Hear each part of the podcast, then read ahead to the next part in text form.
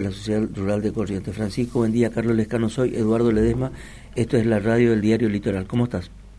Carlos, Eduardo, eh, buen día. Muchas gracias por el espacio y aprovechar la potencia del medio para, para enviar un saludo en nombre de la Ciudad de Corrientes a todos los, que nos están escuchando. ¿Cómo viene esto, Francisco? ¿Cómo la, verdad Que, la verdad que muy contentos, con mucha expectativa. Eh, tenemos este, el predio prácticamente eh, completo, tanto con con animales eh, de alta genética, eh, las razas Braford, Brahman, este, Brangus, eh, la especie equina, tanto a través de la raza criolla y cuarto de Emilia, y también la especie ovina, y más de 80 expositores comerciales que tienen actividad relacionada con el campo, que van a estar presentes en nuestro predio ferial del Riachuelo. Así que la verdad es que estamos volviendo con esta muestra emblemática, la número 87, una de las principales eh, así lo abierto en la provincia de Corrientes. Esto muestra no solo el, el potencial de la provincia, eh, sino también si uno se pone a ver en detalle cada cosa que muestra, me parece que cada cosa es importante. ¿No es cierto? Así es. Podemos quedarnos con, con, los volúmenes finales, pero me parece que aquí hay un desarrollo que, que permite ir viendo por tema las cosas, ¿no? Totalmente la, la, potencialidad de la provincia de Corrientes eh, no tiene techo. Eh, hay actividades, por supuesto, que son, que son emblemáticas, como, como el arroz, eh, la silvicultura, la, la, hierba mate, la, ganadería y la forestación, pero también hay otras producciones que, que pueden prosperar en Corrientes.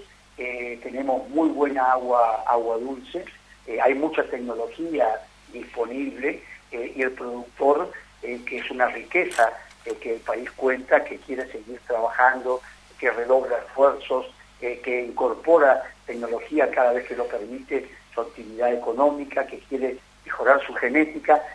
lamentablemente todo eso está, está siendo frenado por políticas públicas nacionales que son realmente fracasadas, perimidas, pero que lamentablemente el gobierno nacional persiste o insiste en mantener.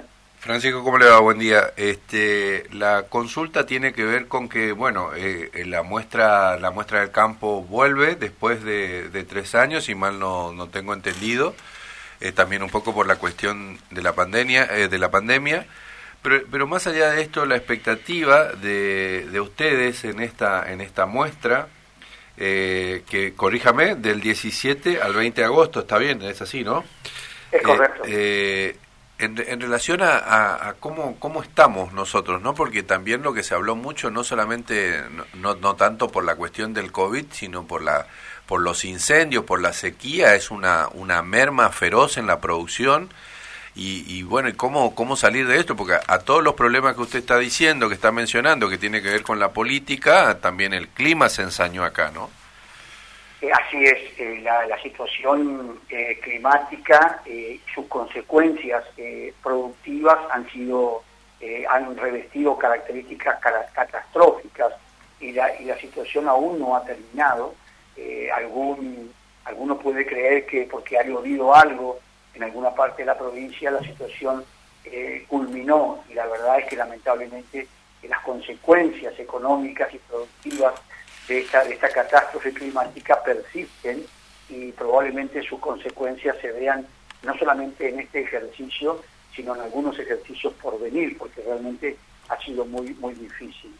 Eh, no obstante eso, eh, a nosotros, a pesar de que somos productores, eh, pero como dirigentes rurales, no, no dejan de asombrarnos la, la capacidad, el coraje y la actitud de nuestros productores, que a pesar de esta situación de desastre, eh, no bajan los brazos, eh, siguen apostando al futuro, siguen invirtiendo en los lugares donde trabajan eh, y siguen esperanzados en que, la, en que la luz pueda llegar a iluminar estos momentos de tanta oscuridad que nos toca transitar.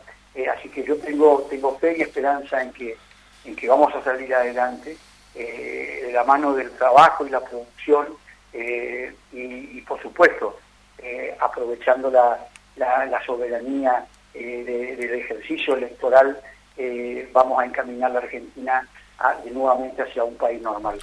En la muestra, eh, Francisco, eh, ¿qué va a haber, digamos, además de, animales? Es una muestra como, como una muestra como la de Palermo, digamos, ¿no? Hay firmas, hay productores que muestran su, su trabajo, hay, eh, hay gente acompañando, empresas, etcétera, ¿no?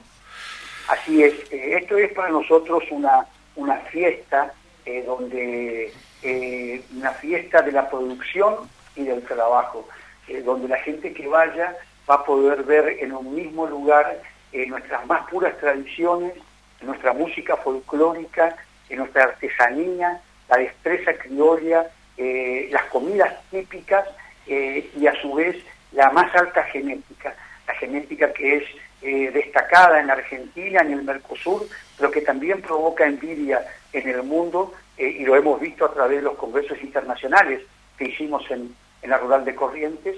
van a haber maquinaria agrícola, los vehículos rurales que se utilizan en el campo, juegos para chicos, en fin, una variedad eh, que es que da que es una oportunidad única eh, en la que el campo visita eh, a la ciudad, a nuestro predio ferial de Riachuelo, y esperemos que la ciudadanía le devuelva la, la gentileza y visite al campo en nuestra exposición del 17 al 20 de agosto próximo. Hace, hace, hace, hace mucho tiempo, por una circunstancia que no viene al caso, digamos, cuando yo tuve por, por, alguna razón un acercamiento a esto de la, de la ganadería y se estudiaba, teóricamente, ¿no? No, no prácticamente, pero teóricamente sí, cuando se estudiaba, eh, lo que se veía en el proceso es que hay un trabajo que se viene haciendo, sostenido un poco también por nuestro clima, etcétera, de buscar las razas que este, se adapten a nuestro clima, el calor, etcétera, nuestro tipo de pastura para buscar este, los, los mayores, los mejores rindes, ¿no?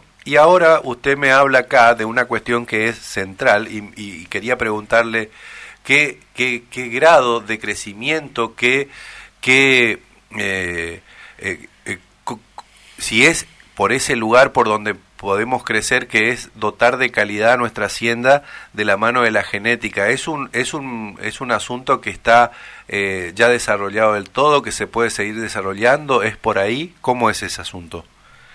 Es, es una herramienta fundamental, no es el único camino, como siempre, en todos mm. los órdenes de la vida.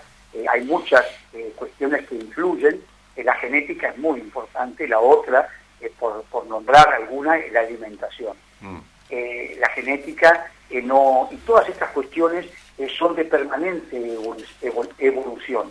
Siempre se está investigando, siempre se está tendiendo a mejorarse, a buscar animales que produzcan mejor cantidad de kilogramos de carne con los alimentos que tienen a disposición, animales más adaptados, animales que tengan mejores características, que resistan más las enfermedades.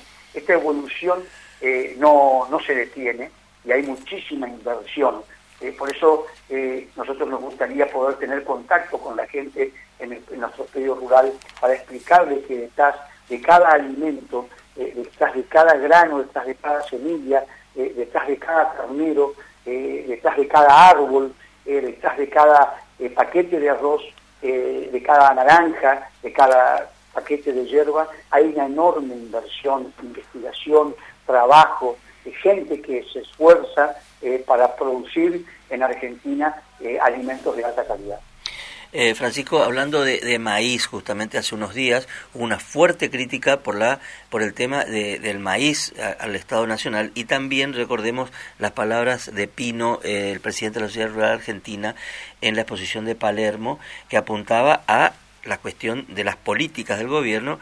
Él decía que parecería ser que el gobierno ataca la productividad del campo, dice la infraestructura rural se cae, hay muchos tipos de cambio que son este, eh, complicados, un impuesto inflacionario que es del 100% anual, la pobreza, este, en fin, hay un montón de, de estos temas, todo el tema de retenciones. ¿Cuál de todos estos temas es el que más aflige al campo correntino? ¿O todos? Lo que más le aflige al campo correntino eh, y va a parecer paradójico, eh, no es inclusive esta catástrofe climática que, es realmente eh, compleja y grave, lo que más aflige al campo son las políticas nacionales eh, que tienen que ver con las libertades para comerciar, para ejercer industria lícita, eh, derechos para poder exportar, eh, diferentes tipos de cambio, alta inflación descontrolada, permisos, autorizaciones. bueno, este, este paquete de cuatro o cinco cuestiones son las que están haciendo que la Argentina se encuentre estancada en todas sus producciones productivas o haya retrocedido. Si uno toma los últimos 40 años, se compara con países, no como, como, nos comparaban eh, a principios del siglo XX con Canadá, Australia, Nueva Zelanda, sino que toman los países de la región del Mercosur y en los últimos 40 años ve que la Argentina con estas políticas femeninas eh, fracasadas este, está estancada. Y los países de la región, Brasil, Paraguay, eh, Uruguay, han triplicado o cuatriplicado sus producciones en el mismo periodo. Bolivia, por ejemplo, tiene eh, en un año la inflación que la Argentina tiene en un mes. El Uruguay tiene cuatro veces menos pobreza que la Argentina. Entonces, algo estamos haciendo mal. Eh, se está mal administrando la Argentina. Hay, hay una evidente impericia en el manejo de la economía. Y es paradójico que el que tiene esa impericia en el manejo de la economía pretenda ser candidato a presidente de la República parece raro, ¿no? Claro, claro, totalmente. Francisco, muchas gracias por estos minutos con nosotros. Siempre el discurso de, apertura del presidente de, la rural es importante para Corrientes, así que esperaremos ese discurso con ansiedad, Francisco. Gracias. Gracias a ustedes por el espacio y los esperamos con los brazos abiertos. Gracias. Francisco Velar, presidente de la Ciudad Rural de Corrientes.